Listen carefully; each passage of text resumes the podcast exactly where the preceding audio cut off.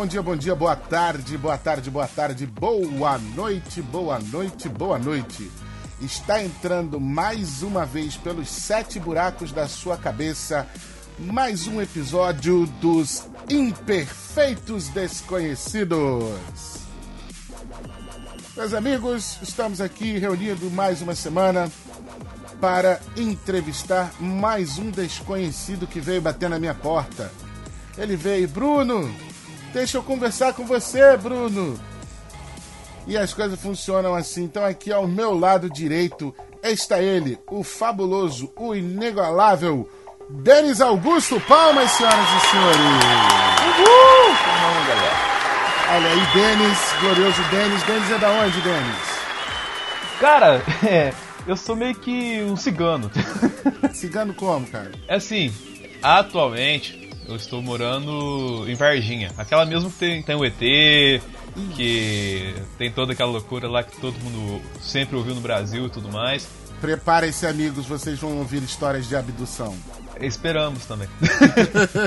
é, mas eu tô pouco tempo aqui, entendeu? Porque Tipo assim, eu sou do sul de Minas Gerais, apesar meu pai é de São Paulo, mas a minha mãe é do sul de Minas e. Terra boa, terra boa. Ah, maravilhosa. Pra, pra, passear, assim, pra tirar um fim de semana aqui é o lugar com certeza, cara. Mas pra morar não é, né?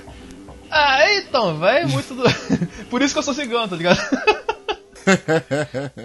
Aí, tipo assim, os... a minha família mora numa cidadezinha com menos de 20 mil habitantes, chamada Lambari. Entendeu? É, já passei por lá. Ah, todo pelo seu sotaque é carioca, né? Sou carioca. Ah, então, todo carioca sempre passa por Lambari, porque é tipo meio que uma instância hidromineral, assim, que o Rio de Janeiro sempre. Quem é do Rio de Janeiro sempre gosta de passar lá, entendeu? É, e a minha família é de lá, porque tem, tem todas essas questões de beleza, assim, tem um cassino e tudo mais, que depois eu desenvolvo durante o programa. É, só que, como você acabou de falar aqui, não tem muita oportunidade pra gente trabalhar. Então eu formei na. Eu sou formado em análise de sistema, pós-graduado em redes e trabalho com edição de vídeo. Então. que maravilha! É um salseiro danado. É, aí, no caso, inicialmente eu vim pra, pela primeira vez em Varginha em 2012 para tentar algum futuro na profissão. Não deu muito certo. Aí passou tipo um ano e um mês, eu voltei nesse meio tempo para essa cidade e mudei para outra cidade chamada Pouso Alegre, que é uma outra cidade grande da região.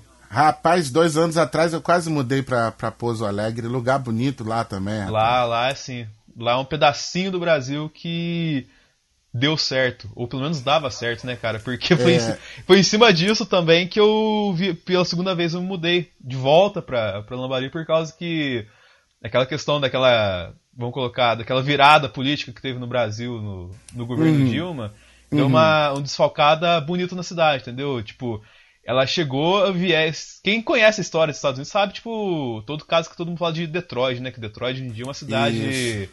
fantasma, assim, né? A galera brinca Isso. assim. As foi... indústrias foram embora de lá, as indústrias Sim, automobilísticas. Exatamente. E era um grande expoente. E, tipo, quase aconteceu um movimento parecido com Pouso Alegre. Por causa dessa questão que tinha muito subsídio do governo lá. E de uma hora para outra, com, com a crise política lá, eles acabaram cortando muita coisa e muita empresa perdeu espaço lá, entendeu? E com isso o, o mercado assim ficou muito fraco lá. E eu decidi voltar para tirar um sabático. Eu falei, eu vou, eu tinha até condições de ficar lá, mas falei, não, tipo, eu fiz muita coisa. Assim como eu acabei de citar, eu era formado numa área assim que eu não me identifiquei. E falei, eu vou tirar um sabático aqui para resolver minha vida. E no meio desse sabático apareceu outra oportunidade para voltar para a terra do ET. E aqui estou.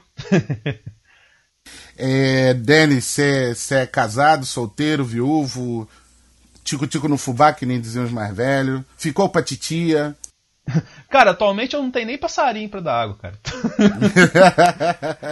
então eu tô, eu tô aí pro que deve ver, tal, assim. Inclusive, se tiver garotos bonitos ouvindo esse programa, Instagram Dennis Ovader lá, pode deixar seu contatinho. Olha aí, já, já, já fez o jabá, tá tudo certo. Pois bem, então, Denis, após esse nosso pequeno, breve aquecimento, vamos à nossa primeira pergunta. Vamos lá. Meu caro Denis Augusto, o que te faz acordar de manhã? Cara, essa pergunta é, ela é muito complexa, assim, porque eu poderia dizer que várias nuances, várias motivações que tenho e tal, sim. Só que não sei se você tá ouvindo, o próprio Bruno, conhecem a série, por exemplo, Seinfeld. Vocês já, Sim, já assistiu, a não? comédia sobre o nada. Então, a minha vida. Basicamente, eu fico. Logicamente, sempre, sempre tem essa questão da galera coloca 500 mil layers de motivação quando vai falar alguma coisa e tal assim, mas, cara, eu não tenho muitos layers assim para motivar, para acordar de manhã e tal assim, entendeu? Mas não sou uma pessoa depressiva. muito pelo contrário, eu sempre, tipo, motivo muito a galera que chega até mim, que tá um pouco abatida tal assim, mas vamos colocar a grande motivação que eu tenho pra, pra levantar todo dia de manhã é talvez a dádiva de estar vivo, cara a dádiva de poder fazer alguma coisa. É, por exemplo, correr, né? Agora há pouco eu tava na academia, corri na esteira, por exemplo, fiz exercício e tal assim. Você é daqueles, daqueles viciados fitness? Ah, se você olhasse para mim, você com certeza não ia ter essa ideia.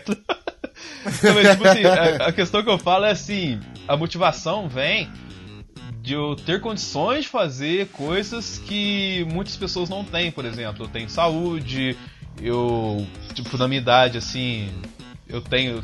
O meu corpo é tranquilo, assim, entendeu? Não tenho problema Quantos sério, tá, alguma lesão. Eu tô com Quantos 27.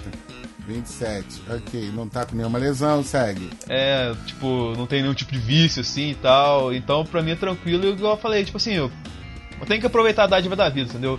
Enquanto eu, muita gente tá muito melancólica, sem nenhum motivo aparente, largado de uma cama num quarto escuro sem nenhuma doença física assim, muita gente que às vezes, tipo, tetraplégica assim, que tá numa cama de hospital, tá reinventando a roda, tá lá estudando e, tipo, buscando, sendo exemplo só de estar vivo de motivação para outras pessoas que simplesmente largaram de lado, então trabalham para as pessoas, entendeu? Então, tipo assim, como que... eu tenho muita condição assim de de fazer o que eu faço, de, de viver, sim, eu acho que é essa que é a maior motivação, entendeu? E por que, que você acha que essas pessoas, como você citou, elas, elas ficam melancólicas? Qual é a sua opinião? Cara, eu digo assim, até citando parcialmente aqui, não aprofundando tanto, até porque eu não tenho a bagagem para fazer isso. É, a gente vive num país onde a, o aspecto filosófico social é muito jogado ao léu, né, cara? É muito superficial. E eu acredito Por exemplo, pessoas... por exemplo, o que, que você chama esse aspecto filosófico que tá jogado ao léu? Assim, é, vamos, vamos, citar, vamos criar um exemplo hipotético. Exemplo hipotético é excelente. vamos, vamos, criar, vamos construir uma hipótese pro ouvinte aqui. É o cara, uma pessoa normal, assim, jovem, lá de seus 16, 17 anos, ele tá andando por aí, né, na vida, curtindo a balada. Aí ele vê uma, uma garota assim, bonitinha e tal, assim. Fala, é, vou jogar ideia nela. Troca ideia, começa a conversar com ela, troca ideia, troca ideia com ela, é, fica com ela uma noite, duas noites assim. E vamos supor, na terceira noite vai lá. Isso sendo bem. Vamos colocar um exemplo comum, assim, entendeu? Logicamente uhum. tem casos que fogem essa média. Mas, por exemplo, vai lá, fica três noites lá com a garota, transam e nunca mais falam com ela. Aí passa, tipo, três meses, a garota chega no cara e fala assim: Eu tô grávida. Aí o cara é obrigado a casar com ela, entendeu? Pra, porque agora tem um compromisso com o filho, com ela, entendeu? E nisso, tipo assim, não tinha amor, era só um lance, mas esse lance acorrentou essa pessoa a outra, através de um filho, né? Até o final da vida, assim. A pessoa não tinha uma filosofia assim, tipo, de vida para construir, não, não teve uma, um embasamento em casa assim para construir, ó, para entender a responsabilidade de seus atos, entendeu? Achou que era tudo brincadeira e quando vê a brincadeira virou uma coisa séria muito rápido assim.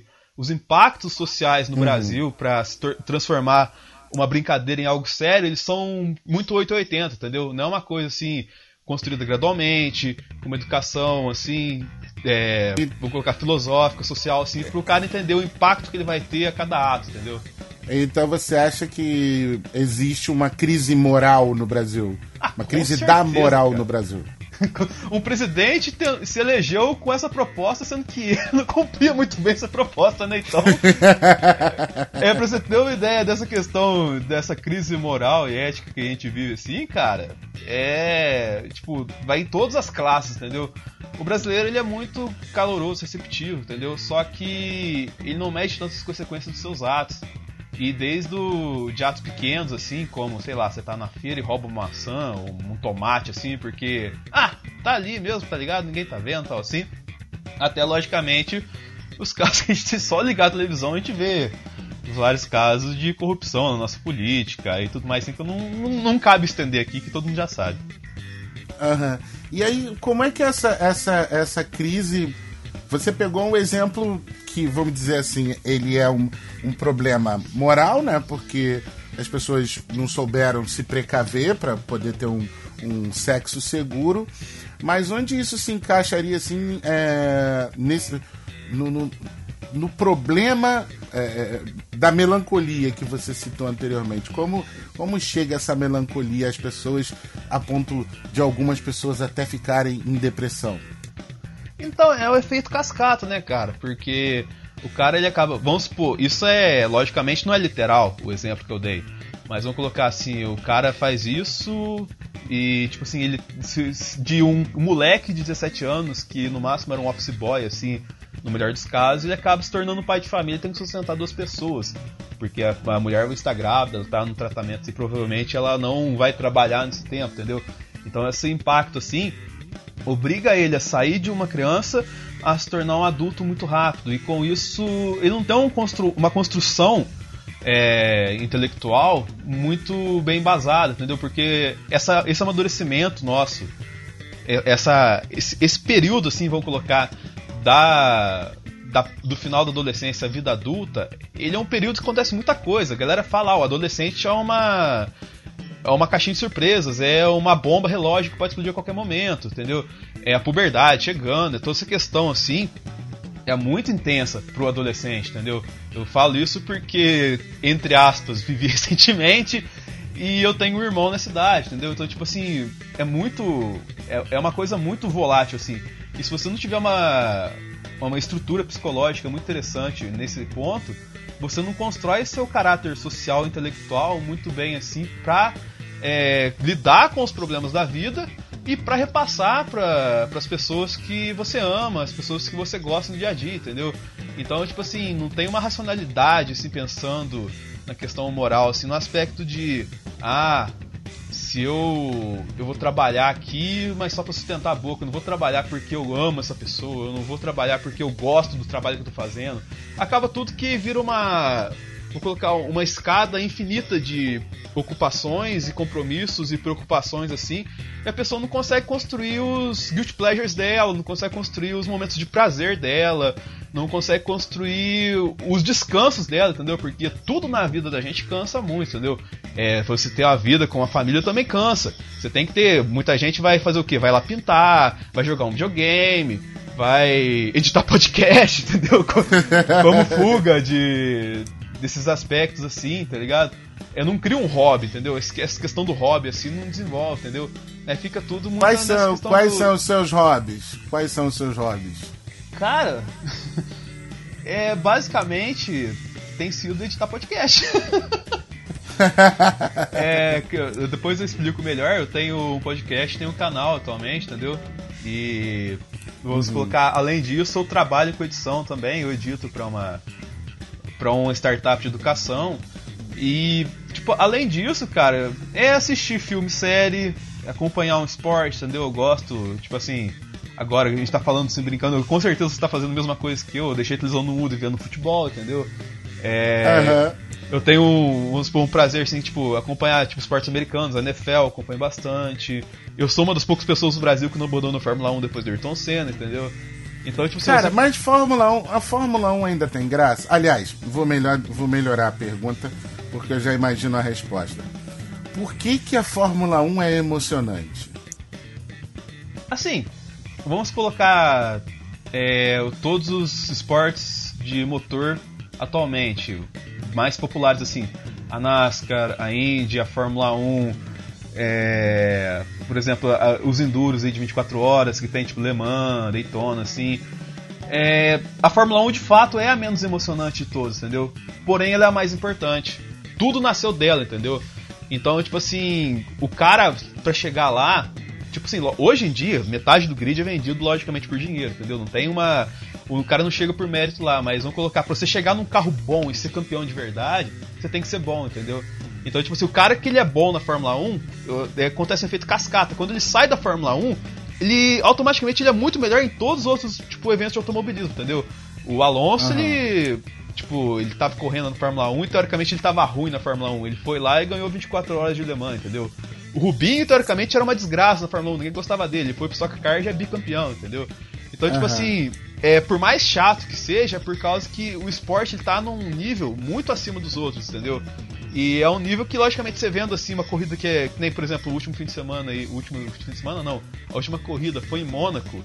E o Verstappen passou 50 voltas atrás do Hamilton e não conseguiu ultrapassar ele, entendeu? Então, tipo assim, você entender a beleza de como que é isso, entendeu? O cara na última volta ele arriscar tudo lá e quase pôr a corrida dos dois e perder, é uma, é uma nuance, assim, que ela é muito dessa que eu tô falando, tipo, na profundidade, entendeu? Às vezes o, você fica, você tem que, para conseguir almejar um objetivo, você tem que ficar lá é, meses e meses e meses, e por mais que pareça impossível, você sabe que em um momento você vai ter aquela brecha para conseguir aquele objetivo, entendeu? E foi, por exemplo, o que o Verstappen teve. Na penúltima volta, ele tentou a brecha dele, não conseguiu, mas ele era o momento que ele tinha, entendeu? Então, tipo assim, quando acontece, quando vamos colocar o esporte dá certo, entre aspas, assim, quando é, a oportunidade surge dentro da Fórmula 1, o requinte técnico para o cara executar ali, ele é muito maior, por exemplo, do que em outro, outro evento automobilístico, entendeu? Porque o carro é mais Além de passar, a pista está mais estreita do que era antes, entendeu? Então tem todas as uhum. nuances assim além, do, a, além da academia, você pratica esportes além de assistir? Cara, eu ainda não. Na verdade, tipo, todo mundo que é, gosta de esporte sim, gosta de um futebolzinho maroto, né? Eu só não estou jogando no Society por enquanto porque eu não achei uma turma legal ainda na onde eu tô morando para jogar. Mas além, logicamente, da academia que eu faço, cara, quando eu tenho um tempo livre assim, que eu tô tranquilo, eu corro. Eu gosto de correr assim, entendeu? E também porque eu tava, eu passei muito tempo parado, entendeu? Deixa eu te perguntar outra coisa que você falou lá atrás. Você tem canal, você fala, você tem um canal no YouTube, certo? Sim. Qual é o nome do canal? É O Analisador. O Analisador. Aí você faz esse canal por hobby. Mas você também edita vídeos, como se diz, para uma startup. Como é que é o seu hobby virar trabalho ou o seu trabalho virar hobby? Cara, acaba que eu não consigo definir muito bem onde o hobby. Esse hobby específico, eu não consigo definir muito bem onde ele termina e onde ele começa o trabalho, entendeu? Porque. Tipo, eu comecei muito por hobby, assim, porque eu não tenho uma estrutura de divulgação, marketing, de youtuber, por exemplo, assim, entendeu? Eu não fico olhando a métrica do YouTube, assim, para ver o, a formulinha que tá funcionando no momento. Eu não faço vídeo de tag, essas coisas. Eu simplesmente ligo a câmera e, e gravo o que eu gosto de fazer, como o analisador, só para contextualizar pra galera, ele é um canal assim de basicamente de nerdice, entendeu? Eu analiso filme sério lá que eu assisto, é que nem saiu 500 coisas do Vingadores da Marvel aí, tipo assim, tem 500 mil vídeos lá, tá ligado? Só que eu não faço, por exemplo, que nem os caras do Nerd. Eu, eu vou criticar mesmo. O cara, o cara do Nerd lá faz lá, que tipo assim faz um vídeo explicando por que, que o Homem de Ferro falou que ele é Homem de Ferro, entendeu? Eu não. Eu não, tipo, não tenho essa prepotência assim de subestimar quem tá assistindo o meu vídeo a fazer uma coisa idiota pra ele assim. Tipo assim, todo mundo sabe por que ele falou Homem de Ferro. Porque ele é Homem de Ferro, pô. Tu, você precisa de um vídeo inteiro pra explicar isso pro cara, entendeu? Então é umas coisas, tipo, que hoje em dia funcionam no YouTube e que eu não, eu não vou atrás. Eu só, tipo, faço assim quando eu vejo necessidade e gravo. E isso, logicamente, foi como um hobby porque eu nunca quis seguir muito regrinha e tal, assim. Eu nunca gostei muito do formato do YouTube nacional. E eu sempre ficava isso e, tipo, uma coisa que eu sempre aprendi a fazer foi editar. E a questão da edição, ela me ajudou muito no trabalho, porque hoje eu não edito só eu. Eu já tive que gravar alguns, alguns materiais para startup.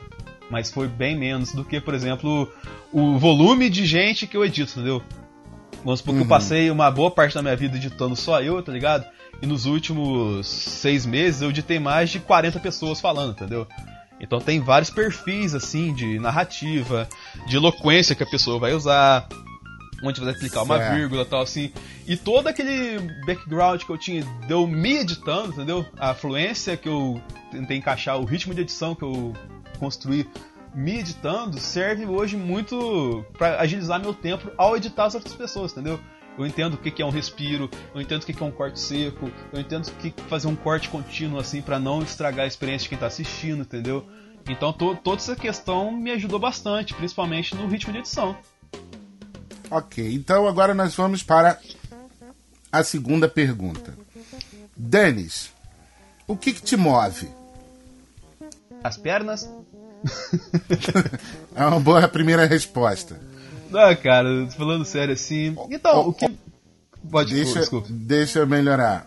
Né? O que te move é o seguinte: você, pelo que eu pude perceber, tem uma visão crítica da vida, do tempo em que você está vivendo, e você me parece ser uma pessoa otimista.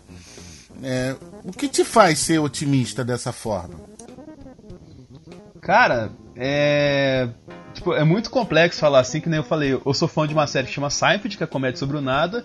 Eu também sou católico, entendeu? Então não, uma coisa não faz muito sentido com a outra, assim, você vai colocar na balança. Mas eu não sou esse tipo de católico, por exemplo, que é fervoroso, tá todo dia batendo pontos na igreja lá, tal. Assim. Não, é, é, vamos supor, a direção espiritual que eu que eu escolhi que me sinto mais à vontade, entendeu? Não tem essa questão xiita como muita gente tem no Brasil quando se fala religião, entendeu? Dito como é que isso, você rapidinho, pode, como pode é completar. que você se sente é, confortável? Como é que como é que faz para se sentir confortável dentro de uma religião? Cara, hoje em dia é muito mais fácil do que há cinco anos atrás, por exemplo. Por causa, basicamente, do líder da igreja, que hoje em dia é um cara muito mais flexível e muito mais. Eu, eu vou usar errado a palavra, não se apeguem a esse termo, mas para vocês entenderem bem. O Papa Francisco ele é um cara muito mais populista que o Bento XVI, entendeu?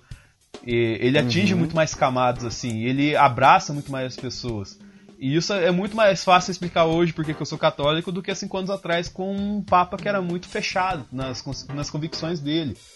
E, cara, é, é, você repete a pergunta que eu acabei perdendo aqui.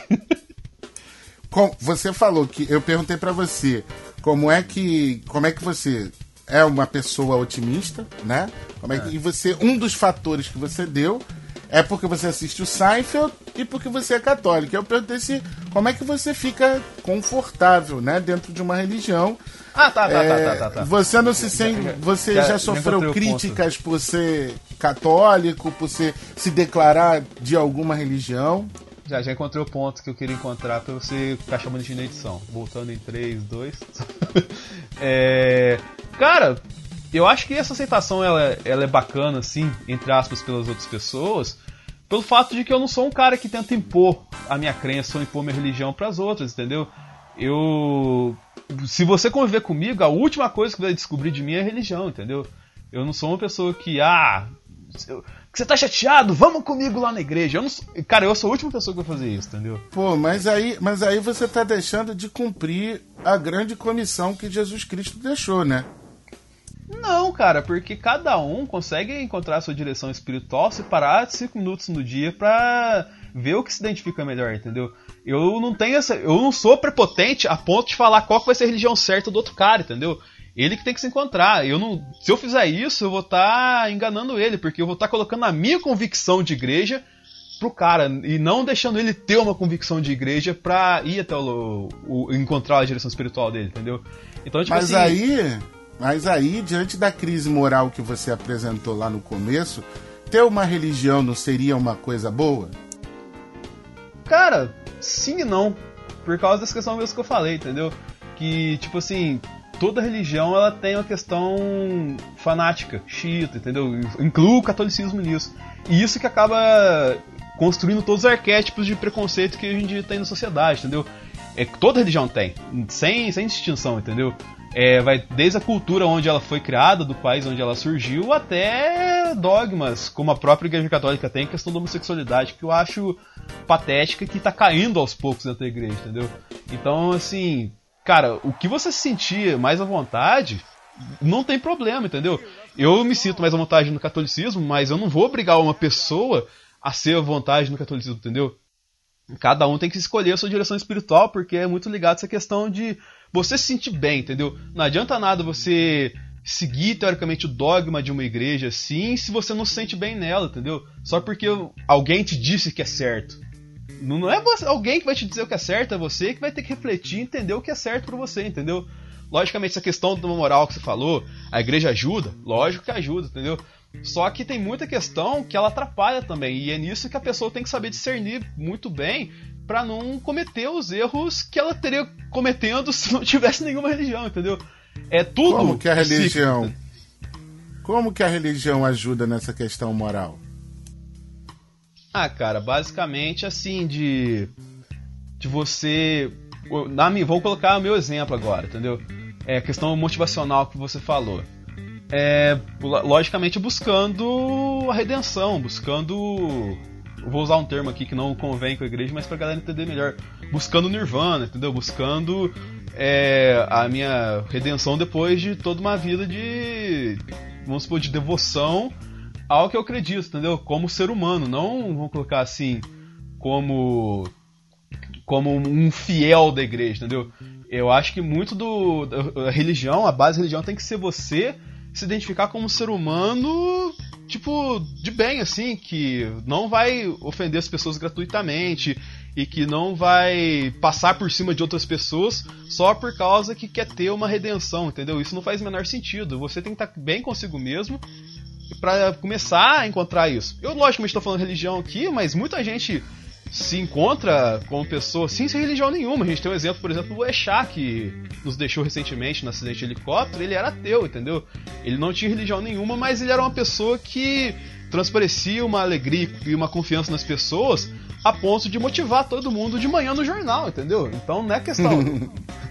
é muito é muito louco, entendeu? Não tem uma lógica. Por isso que eu falo que tem essa questão do Cypher, assim, que é, é tudo sobre o nada, entendeu? Tipo, tem um desenho que eu que eu gostava bastante, que chamava Phineas e Ferb, entendeu? E, tipo assim, eles faziam várias coisas mar maravilhosas do nada, entendeu?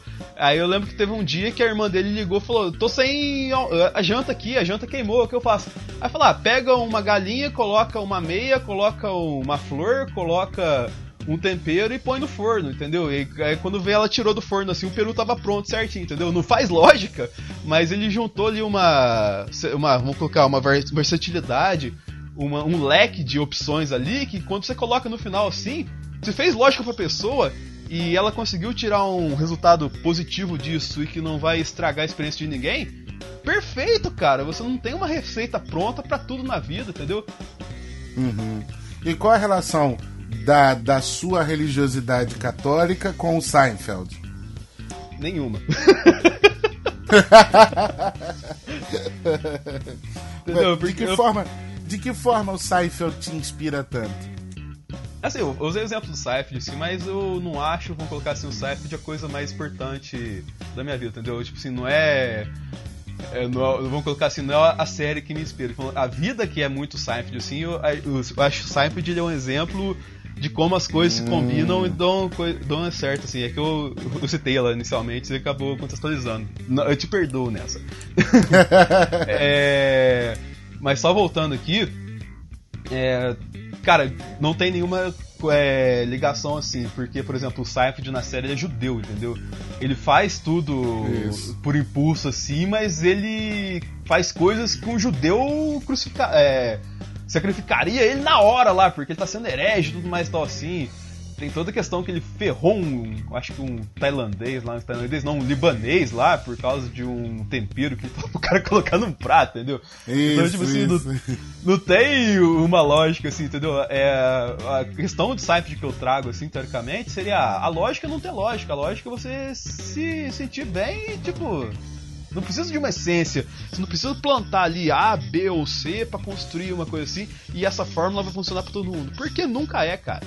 Assim como eu acabei de citar, tipo, você pode combinar as coisas mais bizarras do mundo e encontrar sua paz interior, encontrar sua motivação para ser uma pessoa melhor. Tipo assim, eu gosto de gato, eu gosto de. sei lá é acupuntura e faço tatuagem, entendeu? E logo eu sou uma pessoa melhor porque eu consigo dominar essas três coisas, entendeu? Não tem uma lógica assim, entendeu? Você pode. Então por que, que você acha que as pessoas ficam é, caindo é, nesses esquemas, vamos dizer assim, é, faça isso para obter aquilo. Por que, que você acha que as pessoas caem nessa. Porque é uma, é, é uma armadilha?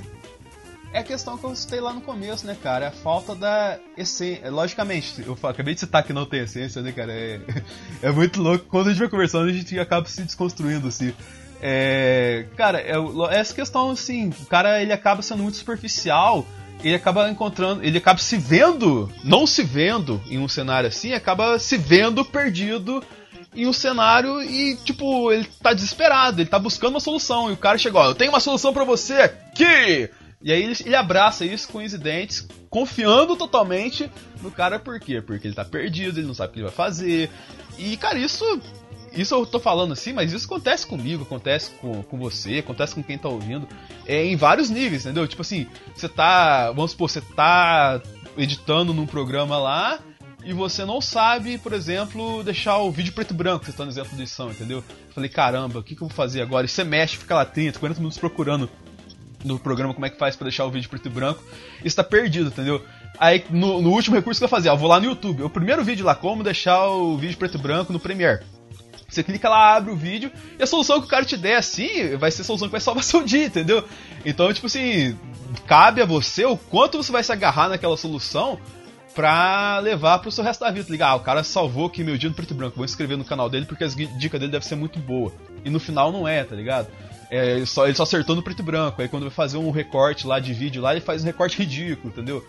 É, tipo, é, vai muito relativizar o quanto de importância você vai dar para a escolha que você vai fazer é, logicamente cada escolha é uma perda. E quando você dá uma escolha muito grande, um poder muito grande para uma pessoa, é, você está se omitindo do poder que você teria na sua própria vida. E por que que você acha então que as pessoas acreditam, vamos dizer, nesses grandes gurus porque elas, elas têm uma carência ou elas, preci elas precisam de um líder? Que, que elas o Brasil, o Bra... É, é uma loucura que foi. O Brasil, que nem o que a gente mencionou é, superficialmente aqui, é, eu não vou falar muito assim, mas só para dar de exemplo, porque eu tenho dois podcasts falando só desse, desse, desse, desse acontecimento no Brasil, que foi a eleição do Bolsonaro, por exemplo. É, cara, o Brasil ele é tão maluco porque famílias é, se desfizeram, amizades se perderam, é, pessoas que se amavam hoje se odeiam por causa de uma votação para presidente, entendeu? Tipo, de um cara que teoricamente era o mito, que era a salvação, e de outro cara que teoricamente ele era a representação de outro mito para outra parcela da população e que representava não eleger o mito tal assim. Só que não é esse cara principal que coordena toda a parada, entendeu?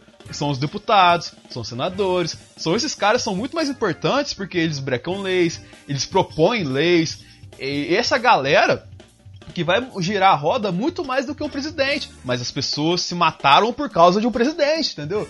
Então essa questão é, é muito mais messiânico um presidente do que um deputado, entendeu? O, por mais que o deputado seja engajado, que ele aprove 540 projetos na sua gestão de quatro anos, que ele de fato faça alguma coisa para a região dele ali que ele entra, ele não vai tipo ter a comoção da população quanto o presidente fica fazendo arminha pro lado e que aprovou três projetos em 30 anos de, de congresso, entendeu? Uhum. Então, tipo assim, é, é, a, é a, figura da, do ícone, entendeu? O Brasil ele é muito movido por ícones, assim. Tanto que até foi até interessante você tocar nesse ponto, que a gente vive uma, um momento de crise de ícones, assim. Porque eu vou pegar desde do, de quando eu nasci. É, o primeiro ícone que a gente teve foi. que eu tive, no caso, apesar de lembrar pouco, era o Ayrton Senna. Morreu como um herói na pista recentemente, comemoramos 25 anos. Comemoramos não, relembramos 25 anos da morte dele, entendeu? Mas ele morreu como um herói, morreu lutando ali. Aí depois disso veio todo. Ah, não, não, isso é muito. Isso é uma falácia que eu não concordo, mas tudo bem. Não, eu tô é... só citando exemplos, assim, só pra contextualizar. Uhum. É, tem todo. Isso geraria outro podcast falar de Ayrton Senna, inclusive se for fazer, me chame. é, aí depois disso, o que que teve? Foi a toda a geração do Tetra é, e todas as questões assim, tipo. Até os cantores da época, assim, eles eram. Tipo, quem vou lembrar? Os amigos lá, o sertanejo, assim, tinha uma galera assim que teoricamente era mais família, apesar de cantar umas musiquinhas mais, entre aspas, ácidas assim, pra época. Aí você vai lá pros anos 2000, a gente tem a geração do Penta, por exemplo, entendeu? Que é o Ronaldo vira um ícone, assim, é, sem escalas e tudo mais assim. E aí você tem, por exemplo, na música, você tem Ivete Sangalo e você tem o Lula subindo ao poder, entendeu? Então, tipo assim, nessa época você vê que os líderes, por exemplo, que fizeram sucesso nessa época, assim, são muito mais questionáveis do que os dos anos 90, por exemplo, nas questões de, que, por exemplo, elegendo o presidente agora, entendeu? É, eles são, teoricamente, pessoas mais versáteis. Você chega nos anos 10 ou anos 2010, você tem uma questão muito mais complexa, entendeu? Porque você perdeu a música. A gente até mencionou no podcast que eu, daqui a pouco eu vou comentar com vocês. A música hoje em dia, ela não tem uma questão iconográfica. Os artistas, eles não têm uma questão carismática mais, entendeu? Perdeu essa questão por advento de YouTube, advento de Netflix, entendeu? Você tem muito mais você não tem uma figura iconográfica nacional mais, assim, na questão artística. É, tanto que a figura mais iconográfica hoje em dia é a Anitta, entendeu? Então é lamentável pra caramba quando, quando você chega num ponto desse. E na política, é, o ícone dos anos 2000 preso. Aí surge um cara do nada assim, outro cara que teoricamente poderia sumir, é, roubou pra caramba e a galera fala que ele tinha avião com cocaína, entendeu? Então é, você perde muito, assim, você não tem mais uma figura referencial assim pra galera. Então quando surge um cara tipo Bolsonaro, assim, que fala que vai restaurar tudo aquilo que todo mundo acreditava de bom nos últimos 20 anos, ele acaba virando o Messias pra muita gente, tá ligado? Mas ele é o Messias, cara! Cruz credo. Mas vamos lá. É, achei, achei importante você colocar dentro desse pacto aí que você estabeleceu uma linha do tempo, né? Partindo lá desde a morte do Senna e tudo mais e você coloca as coisas como, né? Você antes, no começo do programa você fala de uma de uma de uma crise moral, né? Que afeta as pessoas, o comportamento das pessoas. E agora você está falando de uma crise de representação. E aí, você, como com 27 anos, vamos para a terceira pergunta. Diante disso tudo que você narrou agora, até agora, onde você quer chegar? Cara, atualmente eu, eu, a minha missão é fazer, tipo, con concretizar minha carreira, entendeu? Consolidar minha carreira. Porque como você tem no começo do programa, era tudo muito ocioso, entendeu? Eu comecei uma carreira e desisti dela e agora tô partindo para outra. E nessa outra eu tô sendo muito mais bem sucedido do que eu jamais fui com quatro anos de ensino superior e tal, assim, entendeu? E tudo isso questão mais autodidata. Então, o meu foco principal agora é consolidar a carreira, entendeu? Consolidar como profissional.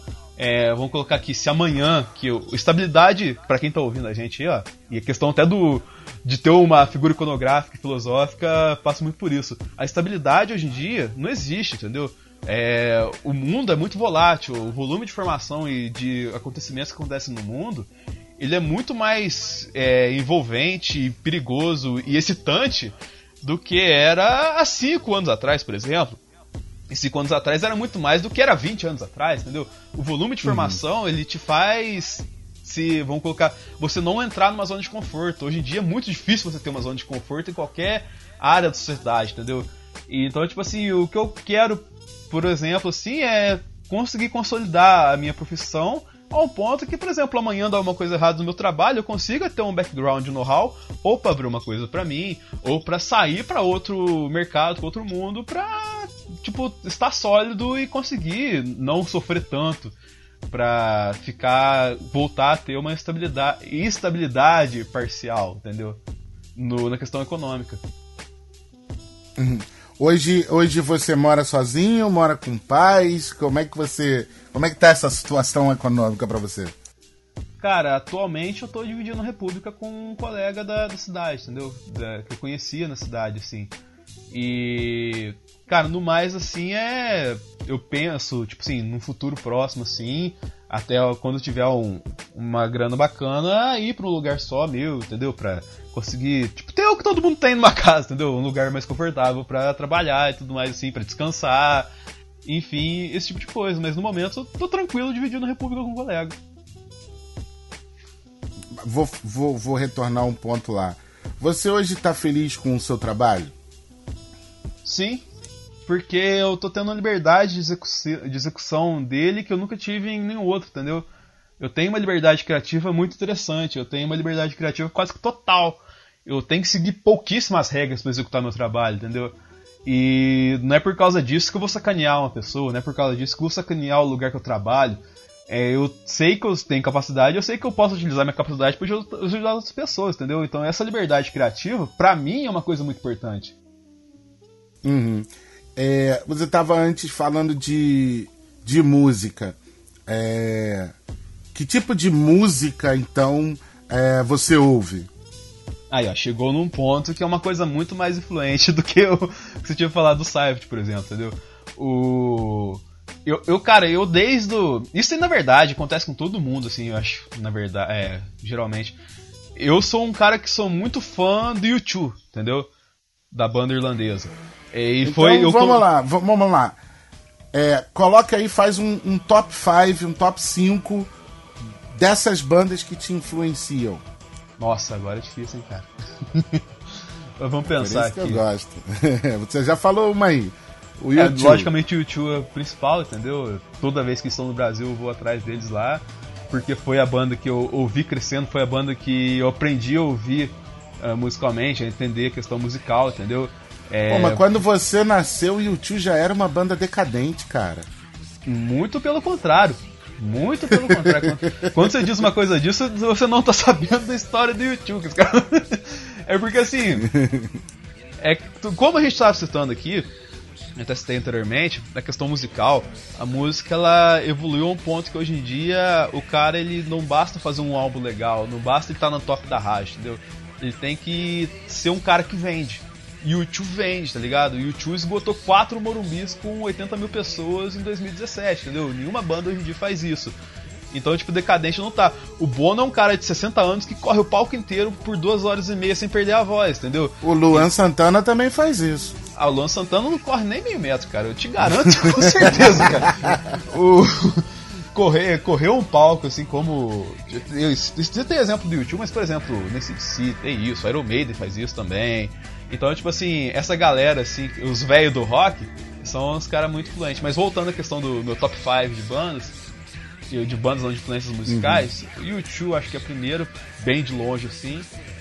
Cara, eu vou citar as outras quatro aqui, mas não tem uma ordem muito bem definida para elas. Entendeu? Não, não, são as, as cinco preferidas. O Red Hot, o. O, o Metallica, o, por exemplo, tem o Michael Jackson, mas essa questão moral do Michael Jackson ainda me tá, tá confundindo muito minha cabeça. Hum... Quem, quem viu o Living. Quem viu Aí? Living, quem viu Living Neverland vai saber do que eu tô falando. E para completar esse top 5, cara, ah, você pode colocar o Queen aí, mas poderia muito bem colocar David Bowie, por exemplo, entendeu? Então não tem uma questão muito referencial assim, concreta de 5 só, entendeu? Acho que é muito uhum. mais que 5. como, como, como esse, o, o, é, esse documentário do, do, do, Michael Jackson ferrou com a sua cabeça? Cara, porque assim. Né, não é questão de ferrou com a minha cabeça, é questão que eu entro em paradoxo quando eu ouço o Michael Jackson, entendeu? Então, tipo assim, não é que. Ah, eu vi o, Michael, eu vi o Living Neverland e o Michael Jackson morreu pra mim. Não é isso, entendeu? Eu entro paradoxo quando eu ouço o Michael Jackson, não vem mais a, as músicas do Michael Jackson, assim, o, a vibração, ele dançando no palco. Vem o complexo de falar assim, puta, cara, esse cara ainda é um ídolo, esse cara é um merda, entendeu? Porque toda uma questão ética e moral que envolve toda essa questão assim. Porque para quem. Não sei se você viu o documentário ou não. Não, ainda não vi não. Então, Só ouço falar. A questão do Living Neverland, ela é assim o documentário ele é construído de uma forma que logicamente conta em cima do, das, das, imperfeições do Michael e de todas as histórias que as crianças contaram, crianças que hoje são adultas, né? O, como que as peças se encaixavam, entendeu? E tipo, não tem nada inovador no documentário, não tem nada que não foi mostrado em nenhum local antes, tá ligado? Só que o problema é que ele é produzido pela HBO, né, cara? Qual o problema? Cara, e o problema é que a HBO. Cara, uma coisa que a HBO sabe fazer é construir uma narrativa para você, entendeu? E, tipo, uhum. é muito bem feita essa questão, entendeu? O embasamento deles, a questão de como que isso traumatizou os caras, entendeu? Porque o gatilho pra eles motivarem toda essa. pra trazerem à tona essa história novamente foi porque hoje eles são pais. Eles viram os filhos na idade onde o Michael abusava deles é, crescendo e pesaram na consciência e, e toparam abrir o coração para trazer essa história de volta. Então, tipo assim, Aí mostra uma, é, uma, foto assim do Michael Jackson dando presente pro moleque, entendeu? Aí mostra o cara hoje de adulto tirando o presente, assim, contando como é que foi pro, pra ele dar o presente pra ele. Tipo assim, tem até um momento documentário que tem um anel do Mickey Mouse de diamante, tá ligado? E o cara tem assim, ele fala, eu gostava muito do Mickey Mouse, assim. Aí mostra a foto do Michael comprando o anel pro cara, tá ligado? Ele falou, ah, eu, quando eu fui comprar esse anel aqui, o Michael falou que pra comprar o anel eu tinha que dar uma chupada nele, sei que lá, tal assim, entendeu? Então, tipo assim, é uma construção que ela é muito bem feita, assim, entendeu? E, logicamente, méritos pra HBO que sabe construir uma história como ninguém. A galera tá se matando por Game of Thrones por causa disso até hoje, tá ligado? e, cara, te, te, te distorce a cabeça toda, porque, logicamente, é o que seria construído antes era ficção, mas agora, quando se constrói uma coisa muito bem em cima de um fato verídico, é uma coisa tensa, né, cara? Os caras sabem, sabem explicar o ponto de vista deles muito bem. E, tipo, tem isso aí. Então, recentemente saiu também a série do, do relatando. Série não. Documentário que eu não assisti ainda, mas que vou assistir. Mas que é na mesma pegada, eles contando a história daquele treinador das ginastas americanas, que abusou mais de 100 ginastas, tá ligado? Aí mostrando como é, é que tá Esse cara é brabo. Esse aí, esse, aí, esse aí dá um embrulho no estômago, já vi. Esse é tenso, tá ligado? Então, assim, ele, é, o, o trabalho de docu, é, documental da HBO é um primor, um privilégio, assim, para quem pode assistir, entendeu? Independente do, da neura que vai. da sequela que você vai ter de Michael Jackson depois do, do Living Neverland, cara. É um trabalho muito bem feito, assim, que Acho que poucas vezes eu vi uma coisa executada assim, entendeu? E aí por isso que tá fudendo a mente de todo mundo quando você fala disso. Mas vamos lá, aí só voltando no ponto daquela, das bandas que você citou é, como suas bandas é, favoritas. Por que que essas bandas elas lhe são caras? Por que que elas são importantes para você? Cara, vamos citar aqui. Logicamente, a maioria, maioria das motivações vem do YouTube, mas vamos citar as outras aqui para não ficar só nela, entendeu? Depois a gente fala mais um pouquinho. O Red Hot, cara, a jornada ali, tipo assim, era uma banda que tinha tudo para dar errado, eles tinham uma vida assim. Não, não vou falar questão moral, mas vou colocar questão física muito destrutiva, entendeu? Tipo, o pai do Anthony era traficante, ele cresceu no mundo do tráfico, assim, entendeu? Então, tipo assim, ele tinha tudo para dar errado e no final deu certo, entendeu? Hoje é um cara de 50 anos que consegue andar livremente pela praia sem camisa mostrando o abdômen, entendeu? então, tipo minha assim, opinião alguma... pessoal, minha opinião pessoal sobre o Red Hot é que eles ficaram chatos exatamente porque pararam de tomar drogas. Caraca. Ô louco. É Não, verdade. mas tipo assim, ó, nada, nada você... Pode falar, se, desculpa. Se você analisar a discografia dos caras, e aí você está falando com um senhor de idade. É... Se você analisar a discografia dos caras, o que eles produzem até 1995 tem uma pegada. Depois de 1995 é outra banda totalmente irreconhecível. Não, sem dúvida, sem dúvida. Não vou discordar com você, concordo literalmente. Só que a questão é, que eu digo aqui é a mesma que a questão que eu digo pro YouTube e talvez até mais no caso do YouTube do que no Red Hot. É saber envelhecer a música, entendeu? Igual você falou que não, não gostou do modo que o Red Hot envelheceu. Eu, por exemplo, acho interessante o modo Red Hot envelheceu, entendeu? Tipo assim, valorizava muito mais a loucura antigamente, hoje em dia valoriza, entre aspas, a vida. O Scartucci tá aí pra mostrar, por exemplo, essa questão de valorizar, entendeu? Então, tipo assim, você mandar nessa jornada muito louca, assim, a ponto de você entrar em colapso, conseguir sair do colapso, assim, conseguir trazer ainda alguma coisa além do colapso, é uma questão que eu valorizo muito, entendeu? É, cara, além do, disso aí, Tipo, que nem o Metallica eu gosto, mas não tem uma motivação. Nossa, cara, eu gosto das letras do Metallica pra caralho e tal, assim. Não, cara, o que eu gosto do Metallica é que os caras sobem no palco, destrói o palco e sai do palco como se nada tivesse acontecido, entendeu? Então, tipo assim, eu acho isso muito da hora. Não tem uma questão motivacional, é muito questão do, da energia que os caras têm lá, de explodir, tipo, fazer uma bomba atômica no palco ali, entendeu? Essas questões que pegam mais assim. Eu nem lembro as outras bandas que eu citei aqui, cara. É, aí você ah, falou. O, o Queen e o, o Queen Bowie também, né? Isso. Cara, o Bo é essa loucura, tá ligado? O Bo ele foi louco a vida inteira e tal assim, ele sempre tentou ficar na vanguarda, por mais é, que teoricamente a vanguarda não seguisse a ideia dele, tá ligado? Ele foi. É, a questão de música por streaming, ele foi o cara visionário lá no, em 98, tá ligado? E tipo assim, a galera hum. foi só. A gente tá só aproveitando isso agora. E o Queen, cara, é tipo toda a jornada do Queen assim. Inclusive tem o um filme agora do Bohemian Rhapsody, cara, que mostra muito disso, né? Que é muito ligado ali à figura do, do Fred, né, cara? Todas, todas as curvas que a vida teve com ele ali, toda a jornada dele assim é muito presente nas letras do Queen, cara. E isso Você é muito gostou daquele filme? Você gostou daquele filme? Não. ah, tá. É, porque fã que é fã não gostou daquele filme. É assim. Por que, que você não gostou? logicamente, o Bohemian Rhapsody ele é importante para quê? Para educar a galera que tá começando agora e que não teria acesso ao Queen, a banda que foi o Queen. Ok, ok. Essa missão foi totalmente cumprida pelo primeiro episódio. Agora, o Remy Malek, cara, ele não. Tipo, não me desceu ele como. Como Fred Mercury, nem por um caralho, cara. A edição do filme é muito esquisita. É, eles focaram muito. O tom do filme ele é muito desequilibrado, assim, entendeu? Ele foca numa construção épica do Queen, depois joga melancolia, assim, de uma forma muito. Logicamente, a melancolia teria que estar presente no filme do Queen, tá ligado? Só que o modo que ele joga pra melancolia é um modo muito destoante, assim, entendeu? Você, você tá no meio da melancolia e você não nota que você tá no meio da melancolia, você vai notar a melancolia lá, tipo, muito lá na frente, entendeu? Então, tipo assim, é uma construção muito mal feita dessa questão emocional. E essa questão emocional é totalmente ligada ao fato de como você vai atingir as pessoas, entendeu? Mas, cara, tirando isso, é, é um, não falei assim, ele é um filme para você educar os mais jovens sobre o que foi o Queen, entendeu? Agora, para você colocar de cabeceira e falar, não, esse é o filme da vida do rock, entendeu? Nem, nem perto disso, cara. Agora deixa eu te fazer uma pergunta que eu nunca fiz efetivamente essa pergunta para alguém mais jovem que eu. Por exemplo, você está falando do David Bowie, que morreu em 2016 e que tinha aí, quando morreu, ele tinha quase 50 anos de carreira. É, o Queen está nativo aí hoje, né, cantando com Adam Lambert e né, faz shows.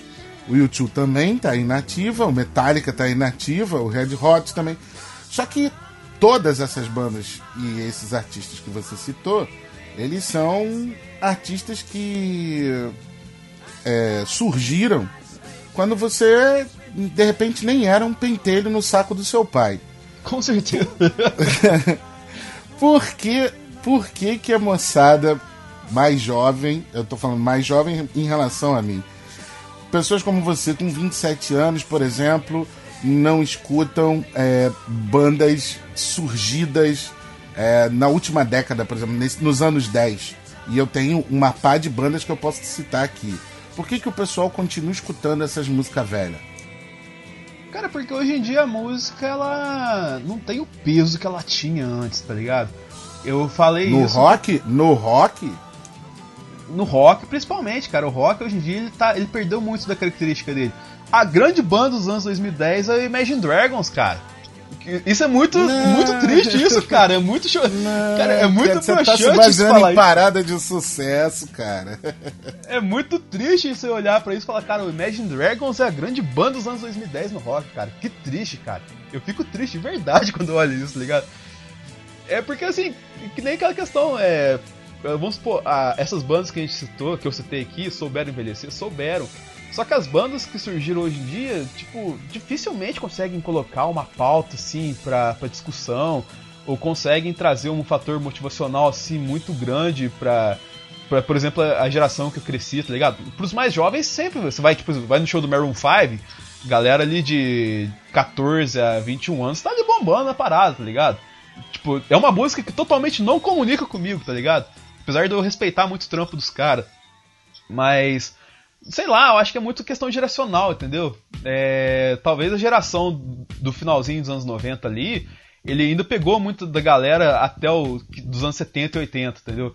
E talvez tenha essa divisão ali que a galera do começo 2000, assim, tá pegando essa galera mais nova pra ter como ídolo. Logicamente, a gente tá falando isso aqui, é totalmente cagação de regra, tá ligado? Não tem uma regra, assim, básica, assim, ainda mais falando de música, entendeu? Então não tem, não tem, tipo assim, de todos os, os temas aqui, o mais volátil é a música. A gente fala isso tudo aqui, mas um cara pode sentir isso ouvindo uma letra do Zeneto Frederico, tá ligado? Por mais bizarro que pareça. então não, não tem, não tem uma referência. A música de todas as coisas é que menos tem lógica, entendeu? E talvez por isso que aquelas questões que eu estava mencionando lá no começo sejam relevantes, tá ligado? Uma mulher pode se sentir empoderada pela Anitta dançando na favela, tá ligado? Então, tipo assim, não tem como eu falar que a, a missão da Anitta tá sendo mal feita ou mal cumprida, entendeu? Eu não tenho a envergadura é, musical para falar uma coisa dessa, tá ligado? Se o cara se sente vontade com a música, velho, tipo, seja feliz. Só que a questão do peso da música que eu falei, só voltando naquele ponto pra não perder aqui, senão ficar meio que distoante assim, é que hoje uhum. em dia o, a indústria da música não permite que você tenha um ícone assim a ponto de vamos colocar que ele vai tocar em todo lugar, assim que ele vai em todos os programas. Porque a música hoje em dia ela dissemina muito mais fácil, entendeu? Com essa explosão do streaming aí, Spotify, você pode passar anos, literalmente, ouvindo músicas novas do estilo que você aprendeu a gostar lá nos anos 90 e sem aprender nada novo que está acontecendo. É, o Spotify, ele, por exemplo, tem um mecanismo que vai criando playlists para você que ele te deixa na sua zona de conforto muito mais fácil do que, por exemplo, você ficar ouvindo é, a rádio e ficar gravando as músicas, que nem a gente fazia antigamente. Ou então ficar de madrugada assistindo o MTV Lab para descobrir as bandas da hora que tá saindo, entendeu? Então, tipo assim, é, você tem uma questão muito mais. Hoje em dia, você ter o seu próprio gosto musical é, sendo explorado à enésima potência, você tem muitos mais mecanismos para fazer isso, entendeu? Então, a minha pergunta vai justamente aí, a partir daí. Porque antes, é, eu lembro quando eu comprei o meu primeiro CD do Slayer, por exemplo, é, aquilo, aquilo quase se tornou um objeto sagrado na minha casa. E a minha mãe não aguentava mais escutar Slayer. É, isso foi, sei lá que ano, não consigo lembrar agora. Mas. E com certeza foi antes de você nascer. agora, a, a, justamente no momento em que você hoje em dia paga menos do que um preço de um CD, né, que é o, que é o, que é o valor do Spotify, é, você tem acesso a todos os CDs do mundo, mas você continua escutando a mesma música que foi sucesso na época que seus pais estavam namorando e não se dedica à música nova. A minha, a minha pergunta foi para se referir a isso. Entende? Por que, que a moçada mais nova, com a, uma facilidade maior do que eu tive quando tinha a idade deles, né? É, ainda se prende em medalhões do passado. Isso que eu realmente não consigo entender. Mas não precisa explicar. Vamos eu, para. Eu, eu, até tenho uma explicação em cima disso, cara. Fala, fala aí. É que assim, é, eu vou citar o um exemplo de uma outra banda que eu gosto bastante, que é o Muse. O Muse ele é bem mais novo que essas bandas que a gente citou, tá ligado? Apesar de não ser tão novo assim. Sim, sim. Aí no, no, no próprio programa, no, no, podcast que a gente estava fazendo, falando sobre o Spotify, a gente citou, por exemplo, de como que a Anitta sabe explorar muito mais Spotify do que o Muse, entendeu? A Anitta ela lança lá 5, 6 músicas todas separadas e depois vai compilar num CD para quem quiser comprar o CD da Anitta ter um artigo colecionado em casa, tá ligado? O Muse recentemente ele fez o quê? Ele tentou imitar esse estilo. Aí colocou lá quatro músicas lançadas em quatro momentos distintos do, dos anos anteriores. E, e, no final do ano passado lançou todas num álbum. Só que essas quatro músicas lançadas é, anteriores não fizeram nenhum. Tipo, fa nenhuma faísca de sucesso em quem curte a banda. Por quê? Por causa que elas funcionam dentro do álbum. Aí quando você colocou as quatro músicas junto com as outras, sei lá, nove, dez músicas para completar o álbum do Muse, eles pegaram a estrutura e formaram um álbum onde o fã do Muse entendeu todo o contexto e gostou do álbum, entendeu? E isso é uma coisa que é do que? É dos anos 80, é lá do, do YouTube que fez isso com o Joshua Tree, o Metallica com o Black Album. Ok, então vamos para nossa última pergunta. Denis, que diferença você faz no mundo? Nenhuma. Mas não é possível que nunca ninguém vai conseguir responder essa pergunta. Ninguém consegue. Cara, diferença no mundo, na verdade, a gente faz diferença pro nosso mundo, tá ligado? A gente tá. Quando você faz a diferença pro seu mundo, quando você consegue atingir os objetivos e as metas que você tem na vida, você tá fazendo a diferença pro mundo, entendeu? Só que como que a gente vai mensurar o mundo dos outros, assim como a gente mencionou anteriormente? Logicamente, as pessoas que têm uma vida mais rasa assim, é, vai ser importante para elas a vida de outra pessoa, entendeu? Aí, tipo assim, as metas que você conquista é importante para elas, tirando, logicamente, família. Quando família é importante, sim. É, não vou fazer essa demagogia aqui, mas vamos colocar. Cara, o importante, a relevância, a diferença que vai fazer no mundo é você fazer atingir os objetivos do seu mundo, entendeu? É, por, sendo eles corretos, concretos, sendo eles que não vão lesar outra pessoa, sendo eles simbolizando uma vitória pessoal sua. Se você conseguir vencer é, os desafios da sua vida, fatalmente para alguém você vai fazer diferença, entendeu? E isso, para mim, eu acho que é mais positivo que qualquer coisa que eu poderia dizer aqui. E aí, por último, e isso não foi avisado a você, se se se a sua vida fosse um livro, qual qual seria o nome desse livro? Nossa, que pergunta. ah, cara. Sei lá, seria uma coisa totalmente nonsense, que nem eu falei anteriormente, seria, sei lá. É. Putz, agora eu pensando em inventar aqui uma coisa bem nonsense, assim, que, que faça sentido no final. é, sei lá. É, seria o analisador, a jornada do Sneakers até o Vingadores Ultimato. Beleza, então esse é o, o, nome do seu livro. O Analisador, a jornada de um Sneakers até Vingadores Ultimato? É, pode ser. Então esse é o nome desse episódio. E por último, Denis, que música o mundo precisa conhecer que ainda não conheceu? Nossa, que mundo precisa conhecer que ainda não conheceu, cara? Quem estiver escutando esse podcast tem que escutar essa música. Só para fugir um pouco da, do, dos exemplos que eu dei aqui, não vou, não vou ser o cara que vai citar um rockão no final aqui. Eu diria que toda a obra do Dirty Computer da Janelle Monet, cara. Que é uma Janelle coisa. Janelle Monet, olha ele, rapaz. Uh. Que, cara, é tipo assim, dos últimos anos, e não é uma coisa acessível até, cara. Por mais incrível que pareça, tá lá no Spotify, tudo bonitinho. Tem um baita de um clipe, filme de quase 40 minutos no YouTube, tá ligado? E é uma coisa que foi feita, tipo, pra, pra hoje em dia, para as técnicas e para a qualidade musical que nós temos hoje em dia, eu acho que o trampo que ela fez no Dirty Computer é um trampo muito bem feito, assim, que soube explorar muito bem e que não, tipo, é uma coisa original, é uma coisa que não vai ficar datada tão fácil assim, entendeu? E é uma coisa que ao mesmo tempo sintetiza muito bem a época que a gente está vivendo. É toda essa questão de, de preconceitos, assim, de como que é um mundo, entre aspas, livre de preconceitos, de como utilizar a tecnologia, assim, para brincar com a galera na questão musical e até na questão visual. Eu acho que talvez o fato dele não ter sido uma coisa tão divulgada é, pelo é o fato de ter dado tão certo na minha visão, tá ligado? se, tivesse, se eu tivesse atingido tantas pessoas assim, eu acho que não teria esse impacto, entendeu? Eu, eu acredito que toda. Se você tá um tempo tranquilo aí, coloca no YouTube aí, Dirty Computer. Eu esqueci como é que tá a classificação lá. É, mas, tipo assim, vai lá no canal da Janelle Monet lá, é Janelle Monai, pra quem não, não, não entende muito bem do inglês assim pesquisa lá, vai ter um videozão grandão lá dela, assim, e, tipo, é, toca o álbum inteiro e, tipo, toda a narrativa visual do álbum. E, cara, eu acho que das últimas coisas é uma das coisas mais legais que eu vi na música. Beleza, então, meu amigo Denis. Acabou, acabou o sufoco. É, esse foi mais um episódio do Imperfeitos Desconhecidos. Eu conversei aqui com o glorioso Denis Augusto. É, Denis, muito obrigado pela tua pela tua presteza. Obrigado por conversar comigo.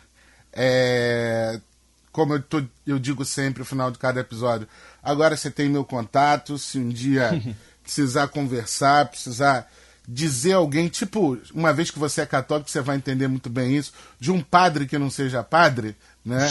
Um cara que queira escutar suas coisas e que não vai te julgar, né? Muito pelo contrário. É... Tô aqui, a gente está sempre junto e a podosfera é nossa, né? Vamos jogar mais esse episódio pro universo e muito obrigado mais uma vez, valeu? Cara, só encerrando aqui, você uma coisa muito importante aqui, a gente tava naquela discussão lá do começo do programa, a gente tava tendo, ah, nossa, cara, como é que eu tenho meus problemas aqui, como é que eu vou encontrar a solução, a profundidade da minha vida para seguir. Você acabou de dar um exemplo muito interessante, cara. Conversar com pessoas que não têm é, ligação com os problemas da sua vida é o primeiro passo para isso. Porque você tem uma zona de conforto ali de que aquilo que você está conversando não vai chegar até o, o, problema efetivamente. E você tem uma visão totalmente fora de, de uma situação de outra pessoa ali, entendeu? E isso, tipo, ajuda muito a gente, por mais bobo que pareça, por mais sem sentido que pareça, é encontrar respostas que a gente não imaginava, entendeu? Apresentar para outro universo. E eu acho Fala. que isso é muito bacana. Valeu, valeu, cara. Então, meus amigos, vocês que ficaram até aqui, muito obrigado mais uma vez. Próxima semana tem mais, mais um Imperfeitos Desconhecidos. Em pé e abraço a todos. Valeu!